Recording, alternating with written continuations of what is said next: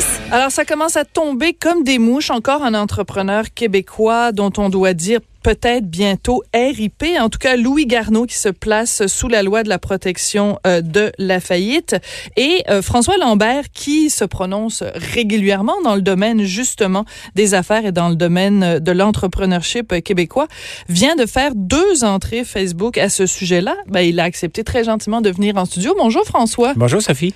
Euh, ça tombe comme des mouches. Qu'est-ce qui se passe avec les entrepreneurs euh, québécois? C'est quelles leçons qu'on n'a pas compris au Québec? Quelles erreurs qui reviennent constamment? Ben, il y a plusieurs erreurs. Si on regarde le, le cas de Louis Garneau en ce moment parce qu'il fait les manchettes, quand on lit et on découvre, on le voit que c'est une succession d'erreurs par-dessus erreur par-dessus erreur. Première chose, on ne laisse pas des comptes clients monter jusqu'à 32 millions. Euh, c'est quoi un compte client, François? Ben, Parce que les gens qui nous écoutent sont pas nécessairement toujours Non. au courant du vocabulaire. Fait que c'est important de bien, Ben, bien il, y a deux, préciser. il y a deux clients internationaux, Louis Garneau, selon les- ce que j'ai lu dans le journal. Ouais. Et euh, ces deux clients-là ont fait faillite. Donc, dans le fond, c'est que son linge... À quel moment qu'on qu'on avance du stock? Parce que normalement, si tu m'achètes quelque chose, moi, je vais te le vendre, je vais, Ouais. tu vas me le payer avant que je te le donne. Normalement, ça fonctionne comme ça. Si j'ai pas trop confiance en mon produit ou mon produit se vend moins, je dis Sophie, fais-moi confiance, tu me le paieras plus tard. C'est quoi? Prends mon stock, là, tu me le paieras plus tard. Donc, les entrepreneurs, souvent, au début, on va faire on va faire ça parce que les gens disent non, moi, j'achèterai pas ton stock qui se vendra pas. Donc, on a confiance et on prend des risques énormes. Donc, il semblerait qu'il aurait pris deux risques énormes avec deux clients qui ont fait faillite, qui ont monté sa facture, entre autres, là. 32 millions, c'est énorme. C'est énorme. Donc, c'est sûr que n'importe qui qui perd 32 millions, euh, Ça fait mal au portefeuille. ça fait mal au portefeuille. Donc, ça, c'est une première erreur. À un moment donné, il faut que tu arrêtes de, de faire confiance aux gens et dire, regarde, je t'en enverrai plus de stock parce que de toute façon, tu le vends pas. Euh, donc, ça, c'est une grosse, une partie de l'erreur. L'autre partie d'erreur que, ben, après avoir écrit ces textes-là, que c'est pas dans mes textes, notre fils est peut-être pas la meilleure succession. Et Louis Arnaud a, a mis son fils comme directeur général. Et après avoir écrit ces textes-là, j'ai eu beaucoup de gens qui m'ont écrit pour me parler que c'était peut-être pas l'idée du siècle. Et d'ailleurs, Louis Garneau l'a remercié dernièrement au mois de janvier pour reprendre éventuellement la place. Remercier dans le sens, pas dire merci, mais l'a écarté. Ben un peu comme euh, Jean Coutu avait fait la Oui. même chose avec son fils et Laurent Baudouin, euh, Pierre Baudouin, euh, Laurent Baudouin avait fait la même chose avec son fils. Donc on voit que notre fils est peut-être pas la meilleure chose. hein. Ça n'a pas marché avec Jean Coutu, ça n'a pas marché avec Baudouin et probablement que ben, à, à la lecture de, de ce qui se passe en ce moment, ça n'a pas marché avec euh, avec Louis Garneau. L'autre chose, Louis Garneau s'est fait syndiquer en 2017. Donc euh, Et toi, tu vois un lien entre ça que trois ans plus tard, il a des problèmes financiers parce que, bon, ben, en même temps, on va pas non plus euh, faire de l'antisyndicalisme de base, mais non. ça peut quand même, dans certains cas, en tout cas, fragiliser une entreprise. Ben, ça a fragil- fragilisé beaucoup de petites entreprises qui sont sur le bord. Euh, dans le fond, c'est que Louis Garneau a voulu être un bon euh, entrepreneur social. Lui a dit, moi, là, je fais Gérer un bon ici. père de famille. Exactement. Mais non seulement ça, de dire, écoutez, mon entreprise, le succès de Louis Garneau vient du Québec. Il était connu au Québec, on lui a donné, parce qu'on l'aime, Louis Garneau. Là. Moi, je j'ai rien contre Louis Garneau, j'analyse sa situation telle qu'elle est. Donc, il a dit, moi, je veux faire travailler des gens du Québec, c'est noble. Le problème, c'est que le consommateur veut pas payer Made in Québec. Il veut Voilà. payer Made in China. Et il ne pouvait pas, à ce moment-là, payer un salaire d'une personne syndiquée ici contre un salaire de une pièce et demie, deux pièces de l'heure en Chine. Dans une simplement. shop en Asie, euh, c'est sûr.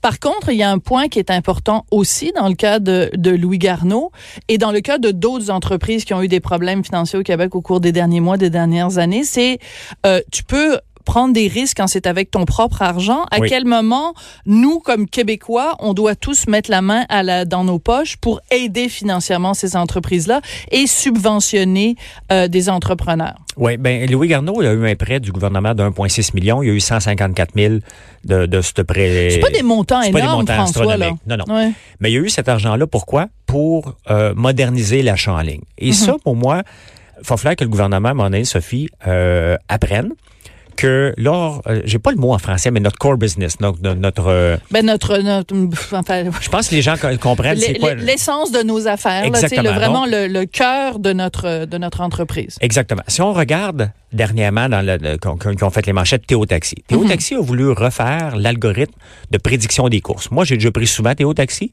et j'ai attendu pendant 20 minutes alors que l'algorithme me disait que ça prenait 4 minutes. Google en fait un algorithme, on paye un quart d'une demi-scène pour l'utiliser. Je l'utilise dans une autre de mes euh, entreprises. Euh, Donc, on a voulu réinventer la roue. On a voulu réinventer quelque chose qui existe déjà sur le marché. C'est là que j'ai un problème avec le gouvernement qui se soit un prêt. Hum. Et c'est que c'est pas le core business. Donc, les entreprises, moi, là, j'en fais du commerce en ligne. C'est pas important dans quoi, mais je fais du commerce en ligne. Et s'il a fallu qu'il aurait fait, s'il avait, fallu, oh my God, je voulais pas faire cette erreur-là. Et surtout pas devant moi. exactement. s'il avait fallu que j'embauche des programmeurs pour réinventer la roue, je serais en train de régler des problèmes techniques et non pas m'occuper de la production et de la livraison des clients. Euh, il y a des logiciels qui existent qui sont hmm. spécialisés. Shopify, là, c'est une compagnie d'Ottawa qui est spécialisée dans le commerce en ligne que Tesla utilise. Hmm. Donc, si c'est bon pour Tesla, c'est bon pour moi, puis c'est bon pour des milliers d'entrepreneurs. Pourquoi qu'on veut réinventer le roue pour faire du commerce en ligne. Ricardo vient de demander 2 millions, ce soit comme un prêt ou une subvention, et c'est ce qui avait fait les manchettes, parce qu'il veut euh, refaire le commerce en ligne. Donc, il va embaucher des programmeurs pour réinventer la roue. Le gouvernement ne doit pas embarquer là-dedans. Si l'entrepreneur veut le faire, il a le droit de le faire, on a le droit de faire ce qu'on veut. Oui, mais en même temps, prenons, prenons justement l'exemple de, de, de, Ricardo. Donc, sa, sa, sa, femme, Brigitte, s'est enregistrée comme lobbyiste pour justement aller chercher des sous. Euh, on veut pas collectivement que Ricardo euh, pète aux frettes. On veut pas que euh, il soit lui aussi euh, en faillite. Puis c'est pas évident le business dans lequel il est parce que bon, je veux dire, j'ai déjà eu des discussions avec Ricardo où il m'expliquait, écoute, c'est c'est c'est la compétition est absolument féroce. Tu sais, le tout la, la moindre serviette, la moindre nappe, Ricardo. je veux dire, c'est pas là-dessus qu'il fait une grosse marge de profit. Donc, il faut qu'il se tourne vers l'internet parce que c'est là qu'il peut avoir une certaine croissance alors pourquoi collectivement on dirait pas, ben Ricardo c'est d'une certaine façon un fleuron québécois, aidons Ricardo. Ben, pourquoi tu es contre ça? Je suis pour aider Ricardo, mais je dis à Ricardo, tu vas prendre le logiciel Shopify que tu vas payer 1% 1,5% de tes ventes à Shopify, au lieu de mettre une équipe de 2 millions de programmeurs qui vont réinventer un Shopify. Shopify qui existe déjà. est déjà intégré avec Facebook. Ouais. Moi, là, je l'ai fait en deux jours avec quelqu'un qui connaissait pas. On le maintient de peine euh, très facilement parce que lorsqu'il y a un problème, j'ai pas besoin d'appeler mon programmeur en pleine nuit pour dire les paiements avec Visa marchent pas cette nuit. J'appelle Shopify, puis de toute façon, on est tellement des millions d'entrepreneurs l'utiliser dans le monde que mm. lorsqu'il y a un problème, tout le monde le sait. On n'a même pas besoin de le signaler. Ils sont déjà en train de le faire. Ça m'a coûté à peu près rien pour mettre une boutique en ligne qui est intégrée avec tous les réseaux sociaux qui me permet de faire de la business aujourd'hui. Et j'aurais pu le faire quand même, je m'appelle Ricardo. Et c'est pour ça que je dis au gouvernement, s'ils veulent faire ça, tu vas les aligner vers une autre compagnie canadienne, qui est Shopify, ben qui a eu quoi? Shopify, faire de la recherche et développement, a eu des fonds du gouvernement, parce que c'est n'importe quelle entreprise dans le domaine logiciel qui fait de la recherche et développement, les salaires sont subventionnés jusqu'à 40% Donc, on a déjà donné de l'argent à une compagnie comme Shopify. Cependant, si Ricardo veut devenir un compétiteur de Shopify, puis veut faire Ricardo Pefay, dans le fond. OK? ben parfait. Là, là, je suis d'accord d'aller chercher des fonds parce qu'il va faire une autre compagnie et son but va être de faire des logiciels. Donc, c'est ce que je reproche à Louis Garneau d'avoir cherché 1,6 million alors qu'il n'aurait pas dû euh, faire ça. Mais c'est pas ça qui l'a fait couler. Ça, on appelle ça de la, de la diversion qui nous fait défocuser de, ce, que, de ce qui est l'essentiel de, de, de, ce qu'on devrait faire. Exactement. Écoute, je peux pas m'empêcher de te citer euh, Caroline Néron parce que euh, elle a écrit sur Instagram hier, bon, quand elle a appris évidemment que Louis Garneau euh, euh faisait face à des problèmes avec ses, ses, créanciers, elle a écrit, et je trouve ça très triste pour lui, euh, son histoire me rappelle la mienne, comme une personne qui refait face à son bourreau, ses bourreaux. Et là, elle dit à quel point elle a été traitée comme une voleuse, comme une niaiseuse, etc. Bon, euh, elle, elle dit que euh, dans son cas, elle a été maltraitée parce que c'était une femme. Ben là, je sais pas. Pour l'instant, on va voir là, mais je pense pas que Louis Garneau, euh, je veux dire, les gens vont vont critiquer des décisions d'affaires euh, qu'il a prises, de la même façon qu'on a critiqué des mauvaises décisions d'affaires que Caroline Néron a, a prises. Quand tu as lu le texte de Caroline, comment tu as réagi? Ben Sophie, le texte de Caroline, il y a une grosse différence. C'est pas, c'est parce que Louis Garneau est connu, parce que Ricardo est connu et que Caroline, Ricardo, là, faut faire attention, il n'est pas un problème financier. Non, non, non, pas du tout. Il a juste sorti une mauvaise phrase qui était mal interprétée puis qui était mm -hmm. réutilisée Donc, par tout le monde. Donc, mettons-le à part. Mettons, Louis Garneau, Caroline Néron. Donc, Caroline, son gros problème, c'est qu'il y avait 18 mois de TPS, TVQ non payés. Ben voilà. Là, il y a une grosse différence parce que cet argent-là, comme entrepreneur, comme commerçant, on la récolte au nom du gouvernement, ne, ne nous appartient pas. Mhm. On dit au client, sur un dollar, tu vas me donner 15 sous, je vais te charger 15 sous de plus, et moi, je vais remettre cet argent-là au gouvernement. Ben, de toute c'est ce qu'on reproche. les à travailleurs autonomes, c'est ça qu'on fait. Exactement. Alors, euh, c'est la même chose pour une entreprise. Donc, c'est ce qu'on reproche à Caroline, Mhm. et c'était la grosse différence. Elle a roulé son fonds de commerce avec cet argent-là. Louis Garneau, c'est pas la même chose. C'est une faillite noble, si on veut. Cependant, Cependant, Louis Garneau, il y a une grosse tâche à son dossier parce que, en même temps qu'il a perdu ses deux clients, parce qu'il a perdu ses deux clients il y a deux ans, Mhm. ça fait deux ans qu'il roule avec ces dettes-là, il s'est construit un manoir de 6 millions, alors qu'il demandait de l'argent au gouvernement. Il avait le droit de le faire, OK? Il avait le droit de le bâtir, sa grosse maison, Sophie. Mais les gens vont y tenir un peu rigueur parce que moi, quand j'écris mon texte hier, je le savais pas, moi, ça. Et ça a sorti de partout. Tout le monde dit, ouais, ben garde, il vient juste, juste de se construire un manoir de 6 millions. Les gens, lorsqu'on est une personnalité publique puis on fait du commerce, quand ça va bien, les gens nous aiment, on est vénéré. Lorsque ça va mal, les choses comme ça sortent. Caroline Néron, quand elle s'est acheté son chalet, ça a sorti de partout aussi.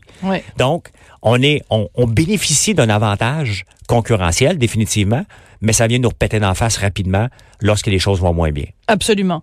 Est-ce qu'il n'y a pas quelque chose en commun entre toutes ces personnes-là qui soit sont allées chercher de l'argent du gouvernement, soit ont fait face ou font face à des euh, à des problèmes financiers. Est-ce que c'est pas un peu le syndrome euh, de la grenouille qui voulait être aussi grosse que le bœuf? C'est-à-dire que au Québec, on, on, on est un petit marché et on est des petits joueurs sur la scène internationale. Oui. Est-ce qu'il n'y a pas un point commun entre toutes ces entreprises-là de dire, ben, on voit grand, c'est le fun de voir grand, mais est-ce qu'on n'a pas vu trop grand? Est-ce qu'il n'y a pas un petit peu ce syndrome-là dans le cas de toutes ces entreprises-là? Ben, regardons Caroline, elle, elle visait le monde. Elle visait être un futur Michael Kors, puis elle avait dit une monnaie, tout le monde en parle, qu'elle visait le milliard de chiffre d'affaires. Donc, c'est certain que c'était impressionnant, puis on y va là-dessus. Théo Taxi, c'était la même chose. On Mhm. Va dominer. Uber euh, sera pas ici. Bon, euh, Uber est encore là. Théo est, est Mais- disparu. Un Uber, Uber 1 puis Théo 0. Euh, oui, Uber 10, Théo 0. Parce que, non, mais c'est pas pour... y a- y a- Non, mais il a été repris par Pierre Carl, donc on va voir ce qu'il va faire oui, avec. c'est ça, là. mais pour Bon. le moment, c'est c'est arrêté. Là. D'accord. Euh, Louis Garneau, bon, Louis Garneau, tout le monde aime Louis Garneau, là. Euh, c'est un athlète qui était ici, qui a bâti, qui a eu une mission sociale. Mais lorsqu'on voit trop grand à un moment donné, c'est qu'on. Le problème d'un entrepreneur, c'est qu'il ne, c'est soit qu'il avance ou qu'il recule. Donc, on peut jamais euh, euh, faire du surplace, dire j'en ai assez. Tu recules à ce moment-là et quelqu'un d'autre qui prend ta place. Mais sauf qu'il a peut-être vu trop grand, trop vite. Il a pris des risques énormes et il a voulu faire tout son commerce ici. Il était le dernier à faire des casques ici.